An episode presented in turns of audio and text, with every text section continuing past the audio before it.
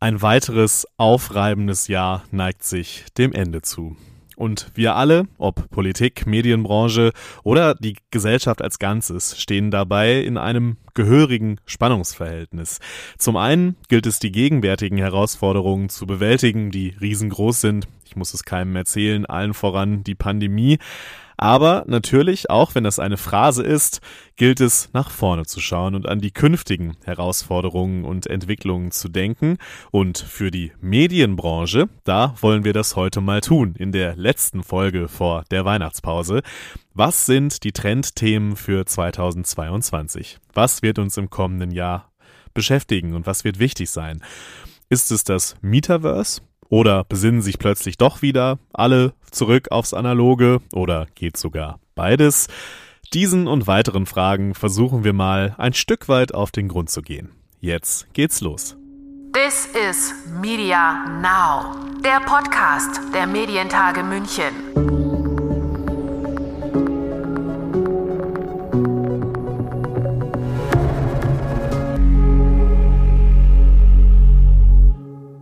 Mein Name ist Lukas Schöne und ich begrüße Sie, wie gesagt, zur letzten Folge unseres Medientage-Podcasts 2021. Das Ende eines solchen Jahres ist ja immer eine gute Gelegenheit und es wird auch ausgiebig gemacht, um zurückzuschauen. Aber eine noch bessere, finden wir, ist es, einfach nach vorne zu schauen und sich mit den Medientrends zum Beispiel für 2022 zu beschäftigen. Das hat auch das Mediennetzwerk Bayern vor kurzem getan, dessen Teil ich ja auch bin. Und wir haben in einem digitalen Event über die wichtigsten Entwicklungen für die Branche gesprochen, ob bei Storytelling und Content, Tech und Innovation, Mensch und Gesellschaft oder Prozesse und Entwicklungen. Einer der Gäste war Dirk von Gehlen, der Leiter der Abteilung Social Media und Innovation bei der Süddeutschen Zeitung. Das Verschwinden äh, also die, die sozusagen klassische Revolution, wo das eine das andere rückstandsfrei ersetzt, für unsere Köpfe eine schöne Vorstellung ist in der Realität aber fast nie passiert. Ich glaube, dass der große Trend 2022 eine sowohl als auch Kultur sein wird. Man verwendet dafür den Begriff des Hybriden, weil Dinge parallel existieren. Und das wird in der Entwicklung von dem, was man jetzt Next Level Internet nennt, sein. Äh, das sieht man in meiner Branche in der Koexistenz von Print und Digital, wo uns auch jahrelang äh, äh, gesagt wurde, das eine wird das andere vollständig ersetzen. Das sieht man in der Koexistenz von Diensten wie Spotify, Deezer, Apple Music parallel zum terrestrischen Radio. Also wir werden damit leben müssen, dass diese Trends, diese Entwicklungen ganz, ganz oft parallel existieren. Und das ist eine kulturelle Herausforderung, weil es viel leichter wäre zu denken, okay, das eine hört jetzt auf und dann können wir uns mit dem anderen beschäftigen. Es ist viel schwieriger, diese Graustufen zu beobachten und das äh, scheint mir eine ganz große Herausforderung für uns alle zu sein, in allen Trends, die wir hier besprechen, dass die parallel existieren und sozusagen sehr langsam skaliert in so kleinen Iterationen sich verschieben. Also für alle Trends in allen Bereichen gilt nicht entweder oder, sondern sowohl als auch. Das gilt natürlich auch für den Bereich Storytelling. Da ist inzwischen ja unglaublich viel möglich in Sachen Interaktivität mit Sprachsteuerung, aber auch der Auswertung von Daten und so weiter. Aber man muss sich immer fragen, was ergibt überhaupt Sinn und was wollen die UserInnen überhaupt? Denn nur weil etwas technologisch geht, muss es ja nicht unbedingt sinnvoll sein und genutzt werden. So sieht das auch Eva Deinert als Innovationsmanagerin beim Bayerischen Rundfunk. Wie kann man die Ergebnisse auch ähm, den Userinnen und User gut transportieren, ohne sie gleich zu überfordern? Mhm. Weil natürlich neigt man dann dazu, vielleicht gern die Fülle zu zeigen, was man alles rausgefunden hat und was alles rauslesbar ist. Und da ist, glaube ich, so ähm, aus Storytelling-Sicht immer ganz gut, sich zu fokussieren und ein Element ähm, von vorn bis hinten zu erzählen und ähm, ja, nicht zu überfordern. Und was ähm, immer ganz gut ist, ist tatsächlich den User nochmal im Blick zu haben, zu sagen, okay, was bedeutet das jetzt für ihn konkret? Und da gibt es, glaube ich, auch sehr gute Beispiele. Jetzt während der Corona-Pandemie ähm, haben wir ja gesehen, so personalisierbare Karten, wie sieht es eigentlich in meinem Landkreis aus mit der Inzidenz oder jetzt auch jüngst ein sehr schönes Beispiel vom Tagesspiegel, ähm, wie gut ist mein Impfstatus noch? Da, die haben äh, alle Daten, die man jetzt hat, so wie wirken die Impfungen, wie wirkt auch welcher Impfstoff.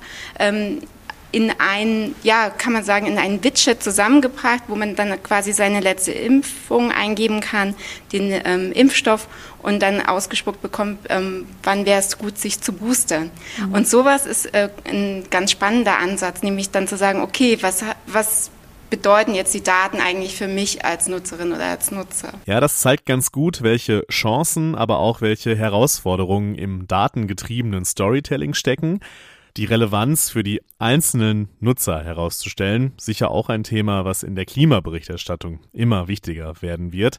Aber wie kann ich denn grundsätzlich herausfiltern, was den NutzerInnen wichtig ist, wie sie bestimmte Inhalte nutzen wollen, wie viel Interaktivität überhaupt gewünscht ist und so weiter? Wir haben seit ähm, zwei Jahren eine Zielgruppenlandkarte, die die Entwicklungsredaktion, in der ich arbeite, zusammen mit der Medienforschungsabteilung aufgestellt hat. Dort arbeiten wir mit Sinusmilieus und haben aber die Sinusmilieus genau betrachtet, so wer ähm, wen können wir denn noch erreichen als Bayerischer Rundfunk? Wen erreichen wir sehr gut? Ähm, wen erreichen wir gar nicht? Und wo sind denn so Potenzialzielgruppen, um auch gerade im digitalen gezielte Nutzerinnen und Nutzer anzusprechen? Also das ist so eine Herangehensweise, dass wir sagen, so wir gucken uns mal genauer an, ähm, für wen wir das machen. Das ist in so einem großen Medienhaus tatsächlich was Neues, weil sonst ist man davon ausgegangen, jeder hat einen Fernseher zu Hause und schaltet den ein und hallo, da sind wir. Und das ist schon ein großes Umdenken, aber das macht total Sinn, weil ähm, sich da mehr mit dem Nutzerinnen der Nutzer zu beschäftigen, auch in welcher Nutzungssituation ist er, wann nutzt oder er oder sie ähm, unsere Inhalte, ist es mobil, ist es zu Hause, ist es lean back, ist es nebenher, ähm, das sind ganz viele Aspekte, die man jetzt beachten muss. Und ähm, wenn man aber sich vom Nutzer her ähm, neue Inhalte überlegt, dann hat man ja eine viel größere Chance, die tatsächlich an die Zielgruppe zu kommen, ähm, die man im Blick hat. Wenn ich weiß, wen ich erreichen will, ähm, dann kann ich ja vorab tatsächlich äh, mal testen, meine Idee und gucken, wie es ankommt und ob es zu mir passt. Und ähm, das ist immer ganz erstaunlich, äh, was man von den Nutzerinnen und Nutzern zurückgespiegelt bekommt. Da lernt man immer ganz viel. Also wir arbeiten zum Beispiel in der Ent Entwicklungsredaktion sehr viel mit Nutzertests, um dann eben am Ende das beste Ergebnis zu haben und nicht ähm, was ins Netz zu stellen sozusagen und sich dann zu wundern, warum klickt das denn keiner. Deswegen sehr früh die Nutzerinnen und Nutzer einzubeziehen und die sind manchmal brutal ehrlich, was aber auch gut ist, was das hilft einem. Nur so kann man besser wählen. Und wenn man die Leute so befragt, was ihnen denn gerade wichtig ist und was sie sich wünschen, dann stellt man wahrscheinlich fest, dass sich das nicht nur auf die digitale Welt bezieht. Der Wunsch nach etwas Entkopplung, nach linearen Lagerfeuermomenten, ich sag nur wetten das, nach physischen und haptischen Medien, nach Begegnungen, der ist natürlich auch voll da und das lässt sich zusammenfassen unter einem Trend, nämlich dem Revivalism. Dazu gehört auch die Besinnung auf das Lokale. Martina Vollbär hat als eine der GeschäftsführerInnen bei der Pilotagenturgruppe natürlich eher die Werbe- und Vermarktungsbrille auf und sieht in diesem Trend Möglichkeiten. Hyperlocal ist da ja auch ein Stichwort, ähm, was dann wiederum auch ja sich in beispielsweise Kreationen niederschlagen kann. Also es ist schon ein sehr starkes Thema zu versuchen, ähm, Support your Local Dealer auf der einen Seite, sich dort als Marke auch zu inszenieren, selbst wenn ich eigentlich ähm, sozusagen an ganz vielen verschiedenen Plattformen eigentlich zu ver zu kaufen bin. Dieser Omnichannel-Gedanke macht die Sache ja so schwierig und gleichzeitig so positiv. Ähm, ich kann lokal agieren, kann aber auch international agieren oder kann auf Plattformen agieren. Und diese Mischung zu finden, dann auch in der jeweiligen Ansprache, ähm, die dann auch noch wirkungsvoll ist, das ist äh, eine Riesenherausforderung. Und gleichzeitig mit unglaublich großen Chancen verbunden. All die Trends, die wir beim Mediennetzwerk Bayern besprochen haben, ob interaktiver Content, datengetriebener Journalismus, generell Tech und Innovation, das alles lebt natürlich von den Menschen, die es umsetzen und davon, entsprechende Kompetenzen in den Medienhäusern aufzubauen. Und das führt dann gleich auch zu einem nächsten Trend, nämlich dem War of Talents. Der Fachkräftemangel erfasst auch immer mehr die Medienbranche und gutes Personal ist rar gesät. Was das in der Praxis bedeutet, das hat bei den Medientrends 2022 Stefanie Schettler-Köhler berichtet, COO und seit diesem Jahr auch Vorständin der Produktionsgesellschaft Pantherflix. War for Talent ist ja, ist ja wirklich äh, ein, ein sehr spannendes Thema, was wir heute diskutieren. Ähm, und es ist ja, äh, ich würde es auch sozusagen äh, mal aufteilen. Wir hatten sozusagen den War for Talent sozusagen hinter der Kamera, also wirklich jetzt aus unserem Bereich, auch im Produktionsbereich. Das ist also es ist schlimm zu sehen, dass man finanzierte Produktionen absagen muss, weil man nicht genug Fachkräfte hat, um so ein Projekt zu realisieren. Und äh, da sind wir auch alle gefragt und es gibt äh, ganz tolle äh, Initiativen schon, ähm, die auch speziell jetzt nochmal in die, die Medienberufe sozusagen sichtbar macht. Start into Media ist äh, so eine Initiative, die sich einfach äh, an Studierende und Abiturienten richtet, um einfach erstmal einen Überblick zu kriegen, was gibt es überhaupt. Weil ich glaube schon, dass unsere Branche eine sehr große Strahlkraft hat. Ähm, und äh, wenn ich jetzt nochmal von der Filmbranche spreche, also roter Teppich und so, das ist ja für alle immer so sehr viel Klemmer und äh, eine, eine spannende Welt. Aber äh, so richtig klar, wie man hier reinkommt äh, in diese Branche, ist es nicht. Und da finde ich solche Initiativen Initiativen, wie gesagt, Start into Media äh, wichtig. Es gibt auch unter anderem von der Konstantin jetzt vorangetrieben auch einen Studiengang, einen dualen Studiengang in, mit der Hochschule Ansbach, um zum Beispiel auch äh, so Berufe wie äh, Herstellungsleitung, Produktionsleitung, also auch eher so die kaufmännischeren äh, Sachen, die äh, die organisatorischen Berufe in so einer Filmproduktion äh, einfach als Ausbildung oder als Studium anbieten. Also das, äh, das sind wichtige Initiativen, die wir auch brauchen, um äh, so den Fachkräftemangel einfach einfach äh, zu, zu, bekämpfen oder zumindest zu versuchen zu bekämpfen. Und was du gerade gesagt hast, auch dieses, äh, man muss attraktiv sein als Arbeitgeber, ähm, das, das kann ich nur bestätigen. Also wir müssen einfach als Unternehmen entsprechend uns da äh, aufstellen und interessant werden und sein. Äh, für uns äh, als äh, Pantherflix zum Beispiel, also wir bezeichnen uns und äh, ich, ich will es nicht nur als bezeichnen, sondern äh, tatsächlich auch schon wirklich bestätigt durch den Mitarbeiter, wir sind Panther Family ähm, und das ist, glaube ich, auch äh, vielen wichtig. Also man, das ist ja, man verbringt sehr viel Zeit äh, in der Arbeit und mit seinem Job äh, und das muss einfach äh, eine gute Umgebung sein und muss sich wohlfühlen und natürlich gehören da auch so Incentives dazu, äh, Thema Nachhaltigkeit, also bei uns kann man Jobrat zum Beispiel bekommen. Also das sind, das sind, glaube ich, schon wichtige Themen, wo die Talente äh, auch darauf achten, weil es einfach gerade so viel Auswahl gibt, äh, zu welcher Firma sich denn hingezogen fühlt und zu welcher nicht. Und ähm, das, äh, das wird immer wichtiger und da müssen wir auch alle äh, besser werden. Alle Medientrends zum Nachlesen und die Veranstaltung auch nochmal zum Anschauen, das gibt es natürlich auf der Homepage des Mediennetzwerk Bayern. Den Link dazu gibt's in den Show Notes. So, jetzt habe ich das Wort in diesem Jahr auch nochmal gesagt. Ja, und jetzt schließt sich ein Kreis hier im Medientage-Podcast, denn in der ersten Folge in diesem Jahr im Januar haben wir uns auch schon mit Medientrends beschäftigt, mit denen für 2021 dann. Und heute, in der letzten Folge für dieses Jahr, schauen wir uns die für 2022 an. Und damals wie heute, damals ist auch erst ein paar Monate her, aber das fühlt sich schon wieder her, als wäre es äh, ist eine Ewigkeit, ist Magnus Gebauer zu Gast. Er ist im Bereich Vernetzung beim Mediennetzwerk Bayern tätig und vor allem ist er auch dort unser Trendexperte. Hallo Magnus, schön, dass du wieder zu Gast bist bei uns. Hi Lukas, schön, dass ich wieder zu Gast sein darf. Das ist ja auch eine Ehre bei dir, äh, mit im Podcast wow. sein zu dürfen. Direkt Blumen zum Beginn hier für mich. Äh, da, da freue ich mich natürlich. Und es, man sagt ja auch so, ne, was beim ersten Mal gut war, wird dann ab dem zweiten Mal Tradition oder so, heißt es ja. Ne? Dann würde ich sagen, mach, machen wir das auch so. Immer wenn das Jahr vorbei ist oder ein neues startet, äh, sprechen wir halt über die Medientrends äh, für das dann anstehende Jahr sozusagen. Magnus, wir sind ja in der Zeit, ich, wir haben Anfang des Jahres auch schon drüber gesprochen und müssen ja auch wieder drüber sprechen jetzt am Ende des Jahres, äh, wo ganz viel unsicher ist. Ne? Es ist ganz viel im Umbruch, die Pandemie. Ich muss das keinem erzählen, äh, vor welchen Herausforderungen wir da gerade alle stehen. Wie schwer ist es da eigentlich, Trends zu identifizieren? Ja, das ist eine gute Frage. Man könnte ja meinen, jetzt in, in Zeiten des Umbruchs ist es äh, besonders mhm. schwierig, die richtigen oder, oder Trends generell zu finden, aber andererseits ist es ja auch so, dass Zeichen des Umbruchs auch Veränderungen bedeuten und Trends sind ja immer auch Veränderungen. Also ähm, so mit spielt es uns ja in die Karten.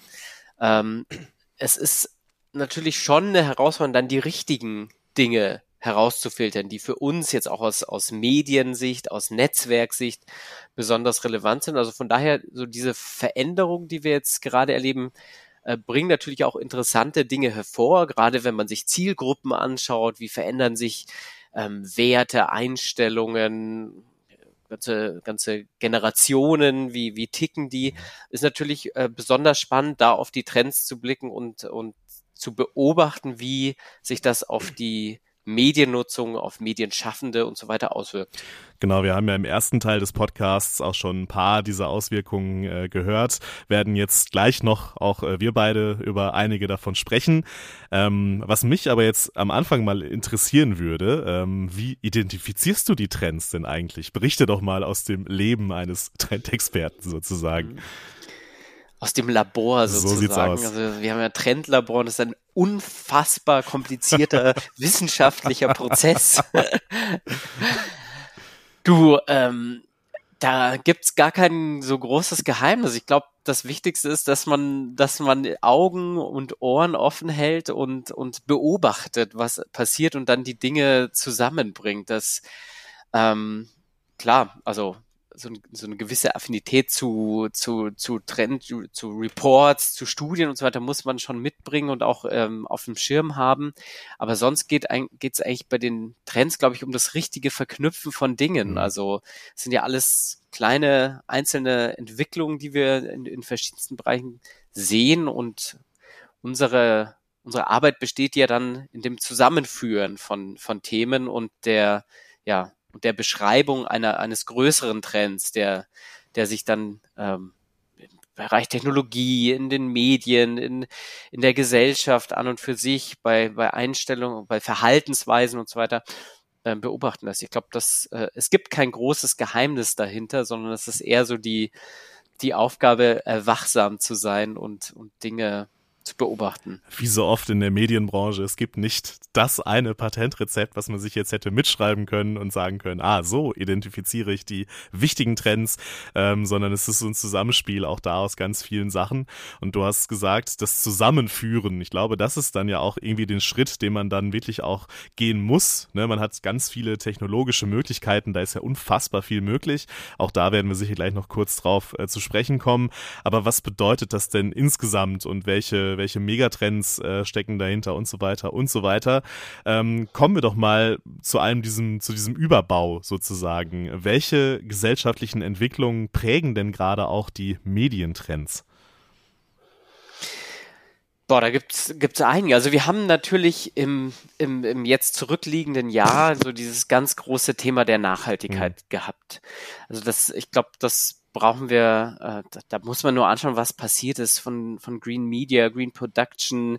Ähm, eigentlich hat jedes ähm, Medienhaus in gewisser Art und Weise dieses Thema der Nachhaltigkeit äh, fest installiert. Das ist so als ganz großes Megatrendthema eigentlich fast schon äh, ja hinausgewachsen mhm. ist, dieses Thema Nachhaltigkeit. Das ist wirklich, äh, wie wir auch in dem Vortrag ähm, gehört haben, zum Mainstream geworden. Also es ist ähm, es ist überall verankert. Das ist, glaube ich, so eins der, der, der ganz großen Themen, das über allem äh, geschwebt hat und auch immer noch schweben wird. Aber wir haben das gar nicht mehr so als krasses Fokusthema, sondern wir schauen uns eher an, ähm, was, was sich abseits dieses, dieses ganz großen Trends äh, ähm, entwickelt und, und was da geschieht. Ähm, Technologien aus dem KI-Bereich sind natürlich besonders äh, spannend und, und verändern da auch viel, wenn es darum geht, Interaktivität in, in, in Medien mhm. hineinzubringen, also in Medienformate, neues Storytelling durch, durch Interaktivität. Im Bereich des Datenstorytellings sehen wir, dass, dass die Daten auf Basis von, von KI-Methoden zusammengeführt werden und, und, und neue Stories erzählt werden ähm, das zieht sich eigentlich durch, durch alle Bereiche durch. Also ähm, auch wenn man, wenn man, wenn man dann äh, auf die Veränderungen des Internets momentan blickt, da ist äh, sehr viel in, in diese Richtung zu beobachten und ähm, dieses KI-Thema als Hype-Thema ist so ein bisschen runtergefallen. Mhm. Nichtsdestotrotz ist es gerade richtig spannend, was denn daraus entsteht. Also ähm, welche Möglichkeiten es bietet, wie wie Medienschaffende das aufgreifen, wie zum Beispiel im Bereich äh, Deepfake. Also Deepfake als, als Thema ist ja einerseits total spannend und andererseits total umstritten, aber auch für die Entertainment-Branche bieten sich ja ganz neue Möglichkeiten. Ich kann neue Shows entwickeln, ich kann neue Formate auf der Basis umsetzen und das wäre eben ohne Technologien aus dem KI-Bereich ähm, nicht möglich. Ich glaube auch da wieder, ne? Also wir reden, also ich glaube, das waren jetzt auch zwei ganz gute Beispiele. Einmal Nachhaltigkeit und einmal KI, die man ja, das ist noch gar nicht so lange her in meinem Empfinden, so als, als alleinstehende Trendthemen irgendwie hatte, die jetzt so ein bisschen aufgehen, ne? Sie ein bisschen aufgehen und sich in, in die ganz verschiedenen Bereiche andocken und da halt eine Rolle spielen, aber nicht mehr als alleiniger Trend irgendwie zu betrachten sind, sondern überall irgendwie eingesetzt und mitgedacht werden und Teil von anderen Trends irgendwie dann äh, ja auch werden, finde ich ganz spannend. Ähm, du hast ja jetzt das Thema ähm, der synthetischen Medien, der Deepfakes äh, zum Beispiel schon angesprochen man sagt ja so gerne, ist ja so ein Spruch, uh, the trend is your friend und äh, du hast die Möglichkeiten ja angesprochen, die Chancen auch, die da drin stecken. Ähm, aber es gibt ja auch dann immer die Gefahren, die da drin stecken. Ähm, was glaubst du, wird überwiegen in, in Zukunft? Sind es die Gefahren oder Chancen und äh, wie schätzt du das ein? Tja, das wenn ich, wenn ich, wenn ich nur in die Zukunft blicken ja. könnte, ja, wenn ich das wüsste.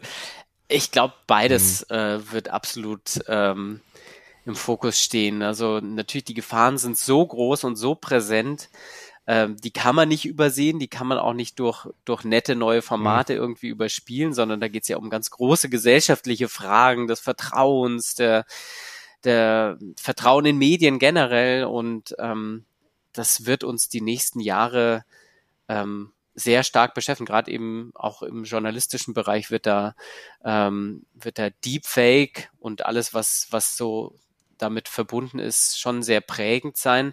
Aber es gibt eben auch äh, nette Möglichkeiten, um unser Leben doch auch ein bisschen netter zu gestalten oder interessanter zu gestalten.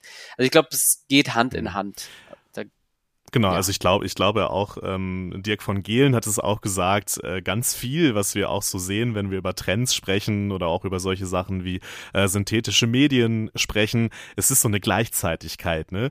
Äh, weil oft beobachtet man gerade, wenn man halt über diese synthetischen Medienproduktion spricht, ähm, in der Branche selbst äh, so eine so ein Entweder-Oder. Ne? Also gerade, also viele sind dann, na, Deepfakes, das ist die Gefahr für unsere Demokratie und am Ende äh, löst das dann irgendwie einen Krieg aus, wenn dann jemand plötzlich äh, angeblich was gesagt hat.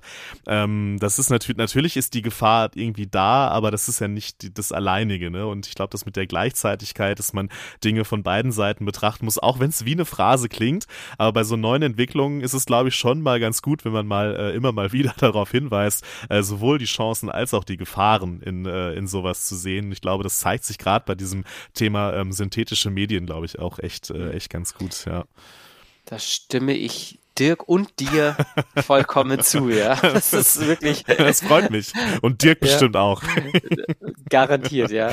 Ähm, wir haben äh, Anfang des Jahres war die erste Frage, die ich dir gestellt habe, die nach Corona. Und mhm. äh, damals haben wir darüber gesprochen, äh, dass Corona natürlich einen unglaublichen Digitalboost äh, ausgelöst hat und die Digitalisierung, ähm, die ja in Deutschland an einigen Teilen, in einigen Teilen immer sehr schleppend läuft und auch äh, lief und auch immer noch läuft, ähm, schon äh, ja um einiges nach vorne gebracht hat. Jetzt sind wir ein Jahr später. Ähm, Corona ist immer noch da. Was leider, leider ja, und wird auch, ja, wird ja. auch noch äh, eine Zeit lang bleiben, äh, fürchte ich und fürchten wir alle wahrscheinlich. Äh, was ist denn jetzt äh, der, der Einfluss, wenn du am Ende des Jahres auf Corona blickst? Was macht Corona auch mit, mit den Leuten, die Medien konsumieren? Äh, du hattest als einen Trend auch bei unserem Trendevent ja die Generation Corona herausgegriffen. Was, welchen Einfluss hat Corona da auf, auf die, die Medien und den Medienkonsum? Was würdest du sagen? Ja, da, also generell ist natürlich äh, schon zu beobachten gewesen, dass gerade auch bei den, bei den jüngeren Zielgruppen, bei den jüngeren Menschen die Mediennutzung angestiegen ist. Klar, wir, man befindet sich mehr im, im mhm. Homeoffice, im Zuhause, man ähm, hat mehr Gelegenheiten, digitale Medien auch zu nutzen. Ich glaube, dass das ein ganz wesentlicher Punkt ist, aber zum anderen ist, ist schon auch so eine Art Ermüdung eingetreten. Also ich habe dann halt einfach schon unfassbar viele Stunden auf Netflix und Co. verbracht und, und das gesehen, was ich sehen wollte. Von daher ähm, kann man da schon auch gewisse Veränderungen beobachten, auch, auch in Bezug auf, ich glaube auch also wir sehen ja einerseits, dass, dass so Revival-Formate mhm. gut fun funktionieren, Wetten das und, und was jetzt, geh aufs Ganze, was jetzt alles neu TV aufgelegt total wurde. Auch, TV ja. total richtig mit, äh, mit neuem Moderator und das funktioniert, hat zumindest jetzt zu Beginn hat das Ganze ja auch ganz gut funktioniert. Das glaube ich, ähm, hat schon auch zu so einem mhm. ähm, so einen kleinen Boost für das lineare TV gesorgt. Andererseits glaube ich, dass recht viele Menschen auch ähm, erschöpft sind. Erschöpft von den vielen Talkshows, von den vielen Nachrichten und da einfach irgendwie auch so ein bisschen abschalten wollen, also so ein bisschen die heile Welt auch mhm. suchen weiterhin. Eskapismus war ja schon zu Beginn der Corona ähm, Pandemie ein großes Thema. Ich glaube, dass das auch äh, weiterhin ein äh, sehr relevantes äh, Thema bleiben wird. Und ja, und in Bezug auf Zielgruppen ist natürlich besonders spannend zu sehen, wie, wie verändern sich denn Einstellungen, Werte, Verhaltensweisen, gerade von den, von dieser jungen Generation Corona, die, die ihr, ja, Alltagsleben natürlich schon nochmal ganz anders lebt mittlerweile als es jetzt junge Menschen vor der Pandemie getan hätten. Und da blicken natürlich gerade Werbetreibende besonders stark drauf. Absolut. Hat äh, bei dem Trend-Event äh, ja auch die Martina Vollbär äh, einiges zugesagt äh, zu dem Thema, wie welche Chancen und Herausforderungen auch für Werbetreibende äh, genau in diesen ähm, in diesen Trends äh, drinstecken. Äh, der der Revivalism so ein bisschen. Ne? Äh, wir haben gerade die Formate angesprochen. Ähm, über Wetten das äh, haben wir hier im Podcast ja auch schon mal gesprochen.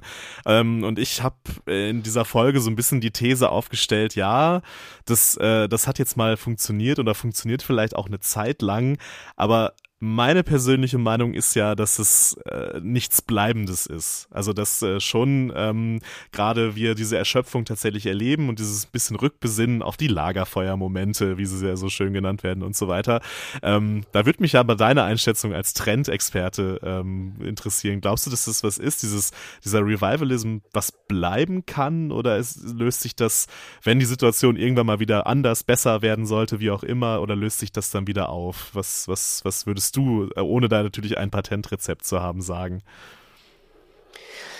Naja, hinter diesem Revivalism steckt ja eigentlich auch so diese Sehnsucht nach dem, nach dem Physischen. Mhm. Also wir wollen diese echten Momente wieder haben. Und was wir in unserer Arbeit ja relativ gut schon festgestellt haben, dass einige Dinge im Digitalen zwar ganz nett sind, gerade jetzt in Bezug auf die Vernetzung sehen wir das ja, okay, ich habe Möglichkeiten, mich digital zu vernetzen, aber so richtig geil ist es dann halt auch nicht und nicht. vage angenommen wird es auch nicht ähm, wirklich von der breiten hm. Masse. Hm. Und daher glaube ich, dass, dass es eben wenn die Situation mal wieder normal ist, auch dieses Thema nicht mehr präsent sein wird, aber natürlich diese echten Momente, dieses ähm, Festivalgefühl, wie auch immer Lagerfeuergefühl, wie du es nennen möchtest, dass das einfach schon immer Bestand ja. haben wird. Also das Digitale wird nie das, ähm, das, das ähm, physische Erlebnis ersetzen können. Und ich fand ja auch diesen, diesen Trend der Hyperphysicality ganz, ganz spannend weil es ähm, quasi so eine Antwort ist auf, auf das Metaverse als rein digitale Welt, in der man sich als, als ähm, ja, als Avatar bewegt und ähm, nichts mehr physisch quasi zu bieten hat. Und äh, von daher finde ich das äh, einen schönen Ansatz. Ja, und auch da ähm, zitiere ich Dirk von Gehlen, äh, der gesagt hat, nein, wir werden nicht alle im Metaverse leben 2022, aber ähm, wir sollten uns mit der Infrastruktur beschäftigen. Das hat er ja auch gesagt. Ne? Oder das kam auch äh, bei den Diskussionen, die wir bei den Medientagen über das Thema geführt haben, hier raus, dass bei manchen Trends oder Hypes vielleicht in dem Fall. Lässt sich vielleicht auch drüber streiten, je nachdem, äh, wie man auf das Thema blickt, was es dann am Ende ist. Aber ich glaube, dass man irgendwie auf die Aspekte schauen muss, die wirklich dann auch relevant sind. Ne? Wie, welche Infrastruktur, wem gehören eigentlich die Plattformen und äh, wie beschissen, wenn wir mal ehrlich sind, ist eigentlich die Idee, dass Mark Zuckerberg sich jetzt auch noch ein Metaverse aufbaut und ihm das alles gehört. Also diese ganzen Fragen und Themen äh, da mitzudenken und sich damit zu beschäftigen und zu verstehen, was da passiert und was dahinter steckt. Ich glaube, dass wenn man das aus so Trends auch schon irgendwie mit herausfiltern kann, da ist schon äh, eine Menge gewonnen, glaube ich. Ja, Lukas, wenn du Mark Zuckerberg bist, dann ist die Idee gar nicht so beschissen. Ja, ja gut. ja. Äh, soll ich dir was sagen? Ich bin froh, dass ich nicht Mark Zuckerberg bin, aber ja, das, äh, das, das sei mal, das äh, diskutieren wir vielleicht an, an anderer Stelle mal noch äh, weiter. Ich empfehle übrigens, äh, was bei dem Thema, wenn wir gerade hier sind, die ähm, aktuelle Folge äh, von Jan Böhmermanns ZDF-Magazin Royal zum Thema Facebook beziehungsweise Meta. Ähm, wer sich da mal mit noch eingehender beschäftigen will, dem sei das an dieser Stelle, das erlaube ich mir einfach mal äh, ans Herz gelegt. Programmtipp. Programmtipp, genau, ist noch ja. in der ZDF-Mediathek, glaube ich, abrufbar. Ähm, Themenwechsel, obwohl nicht ganz. Auch jetzt reden wir nochmal über das Thema, was wir auch schon Anfang des Jahres hatten, äh, so diese Unterscheidung Hype versus Trend. Ne? Das ist ja immer so eine Frage, was ist jetzt ein echter Trend und was ist nur ein Hype-Thema. Ähm, in dem ähm, Zusammenhang, Magnus, was ist eigentlich mit Clubhouse passiert? Das ist eine gute Frage. Ich habe die App schon lange nicht mehr geöffnet, muss ich ganz ehrlich gestehen. Ich glaube, ich habe sie gelöscht sogar, wenn ich es, ehrlich bin. Ja, ich, ich habe sie tatsächlich noch, aber ähm, ja, Nichtnutzung kommt ja quasi dem Löschen mhm. fast schon gleich. Ähm, ja, das war natürlich auch einer dieser, dieser, dieser Tech-Hypes, mhm. der, also Clubhouse ist ja angetreten oder wurde ähm, in den, in den Medien so ähm, umschrieben, dass es die gesamte Social Media Welt auf den Kopf stellen wird. Also das Social Audio wird im Endeffekt alles andere ersetzen und auf den Kopf stellen. Und dieser Hype ist definitiv so nicht eingetreten. Also nach ein paar Wochen oder spätestens nach ein paar Monaten war das Thema eigentlich schon wieder durch. Und an Clubhouse kann man, glaube ich, recht schön sehen, wie, wie die Branche nach, nach diesen mhm technologischen Hypes giert. Also man, man will sofort, äh, wenn was Neues da ist, aufspringen, weil man diese Hoffnung hat oder die Angst auch wiederum, dass man the next big thing verpassen könnte. Und, und ich glaube, das, also Clubhouse ist das Best Practice Beispiel für die Hype Gear, wie, wie wir sie umschreiben, die wir, die eben auch eben gerade durch soziale Medien natürlich äh, befördert wird, ähm, oder der Treibstoff eigentlich von sozialen Medien auch ist. Und ja, die Medienschaffenden sind davor auch nicht geschützt. Also sie, da, da fällt man natürlich auch oftmals dran. Wir haben ja auch viel drüber diskutiert. Also Absolut. wird es jetzt ganz groß oder wir waren uns ja selber nicht mhm. sicher. Es hätte ja auch theoretisch anders laufen können.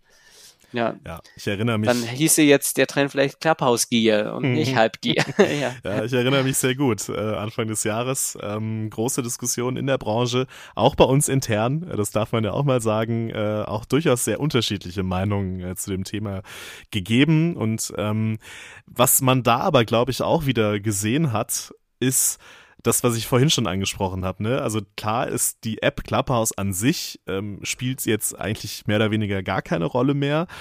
Aber die Mechanismen, die dahinter stecken, also das, dieser Social Audio Gedanke sozusagen, ne? also Twitter hat die Twitter Spaces, gut, die sind, ist ja auch die Frage, wie erfolgreich läuft das oder wie, wie gut wird das angenommen, aber man, man merkt, dass dadurch durchaus was in Bewegung kommt. Ne? Also auch das, äh, bei den Medientagen hat sich zum Beispiel ein Startup vorgestellt, die Social Audio nochmal anders denken und quasi mit ihrem Tool dahin gehen wollen, wo die Nutzer sowieso schon sind. Das war ja auch die große Schwäche an Clubhouse, ne? dass, äh, dass das so ein bisschen selektiv war, dass man erstmal nur rein konnte, wenn man iOS äh, hatte und ähm, sowieso nur auf diese Einladung und dass dadurch irgendwie sich so ein bisschen in der Bubble weiter bewegt hat, ähm, dieses Thema halt weiterzudenken denken. Ne? Man gesehen hat, irgendwie ist da schon der Need offensichtlich da, sowas zu haben.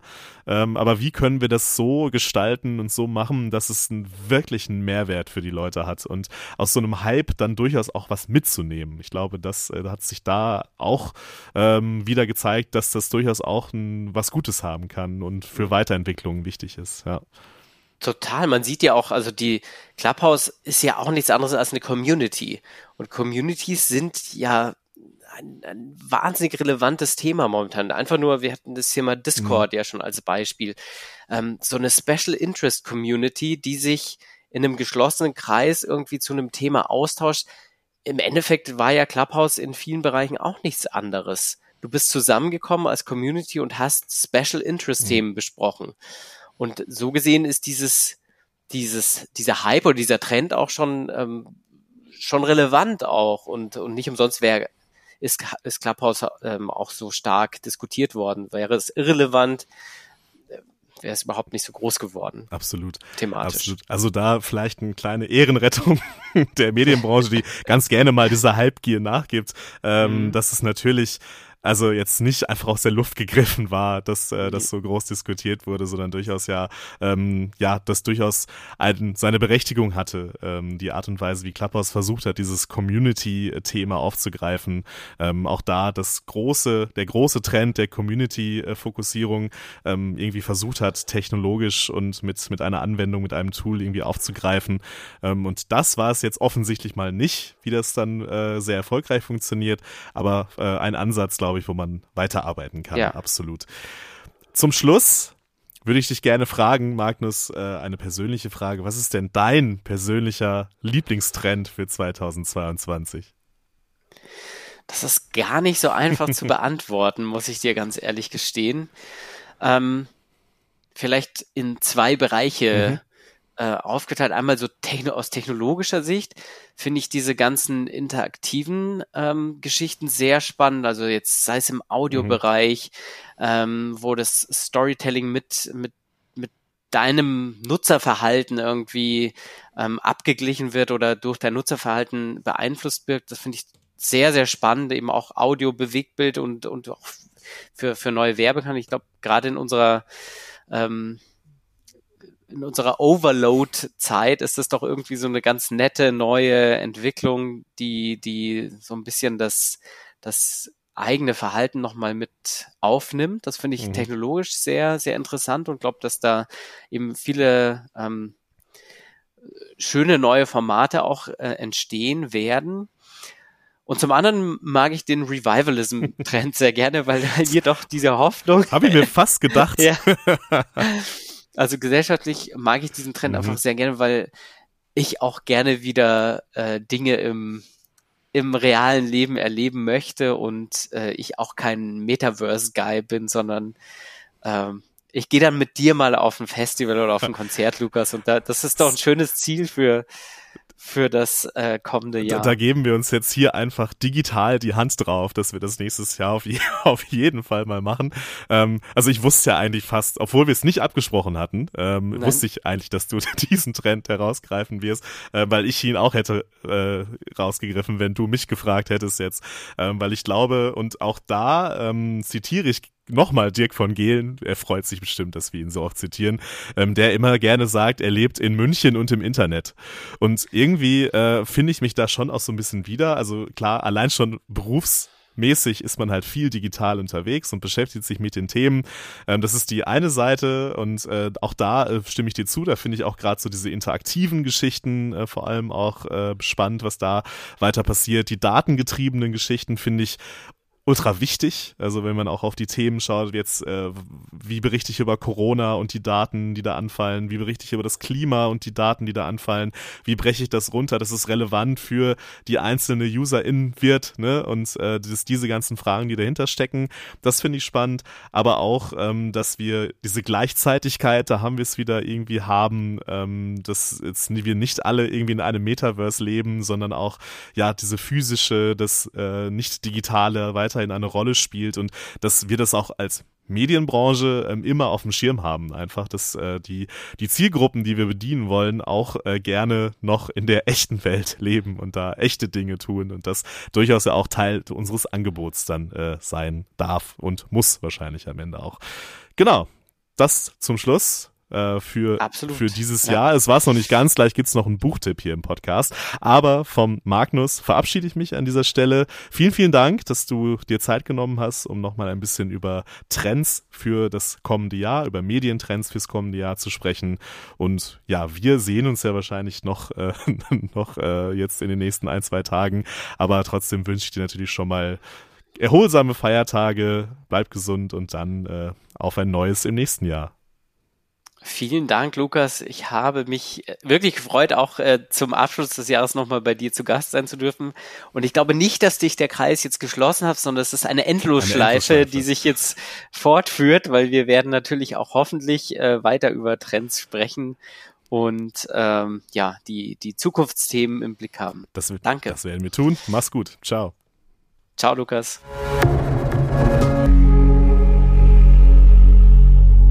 Ja, und jetzt noch der angekündigte Buchtipp aus einem eher traurigen aktuellen Anlass. In Großbritannien hat ein Gericht entschieden vor einigen Tagen, dass eine Auslieferung von Julian Assange, den Wikileaks-Gründer, in die USA möglich ist.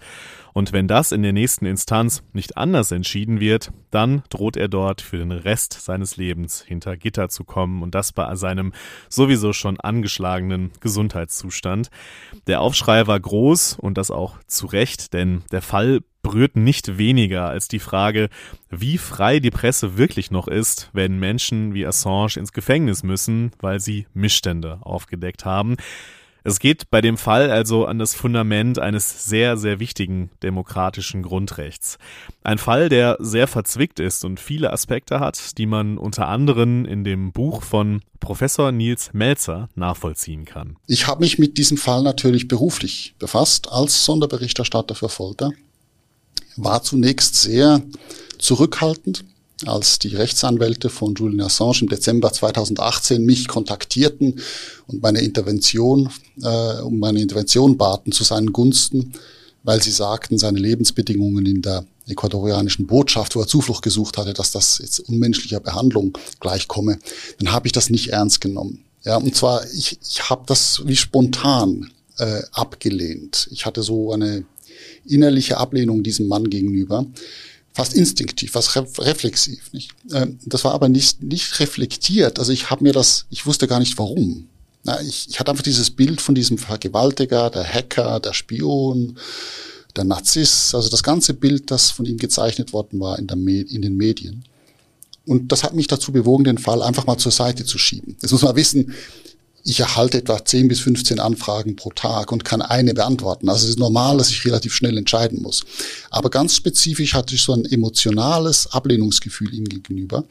Und erst als seine Anwälte nochmals auf mich zukamen und mir Beweismittel lieferten und auch gewisse UNO-Kollegen mich äh, ein bisschen motivierten, den mir den Fall doch noch anzuschauen, habe ich dann angefangen, so mal den Buchdeckel zu öffnen und äh, also dort jetzt im übertragenen Sinne natürlich das ganze Dossier zu öffnen, um mir gewisse Beweismittel anzuschauen. Und was dann zum Vorschein kam, war einfach nur lauter Widersprüche. Ich merkte, dass dieses ganze Narrativ, das von ihm aufgebaut worden war, dass es dafür keine Beweise gibt. Also ich, ich fand die nicht, ich fand nur Widersprüchlichkeiten und habe dann immer weitergegraben und es wurde immer widersprüchlicher. Das hat er gesagt bei den Medientagen München 2021 und versucht halt genau diesen Themen in seinem Buch nachzugehen. Wichtig für alle, die verstehen wollen, welche Auswirkungen der Fall auf die Pressefreiheit weltweit hat.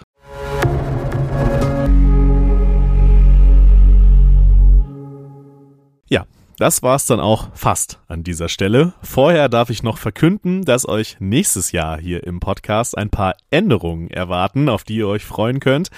Dann werde nicht nur ich über aktuelle Medienthemen sprechen, sondern wechsle mich dann ab sofort mit meinen Kolleginnen Susanne Schlüter und Kerstin Deixler ab. Regelmäßige HörerInnen kennen sie ja auch sicher schon. Und auch sonst gibt es dann ein paar Neuerungen hier, seid also gespannt. Jetzt bleibt mir nur noch ein paar erholsame freie Tage zu wünschen, einen guten Rutsch ins neue Jahr, bleibt gesund, bleibt stabil und dann hören wir uns im neuen Jahr wieder und zwar am 21. Januar. Ciao. This is Media Now, der Podcast der Medientage München.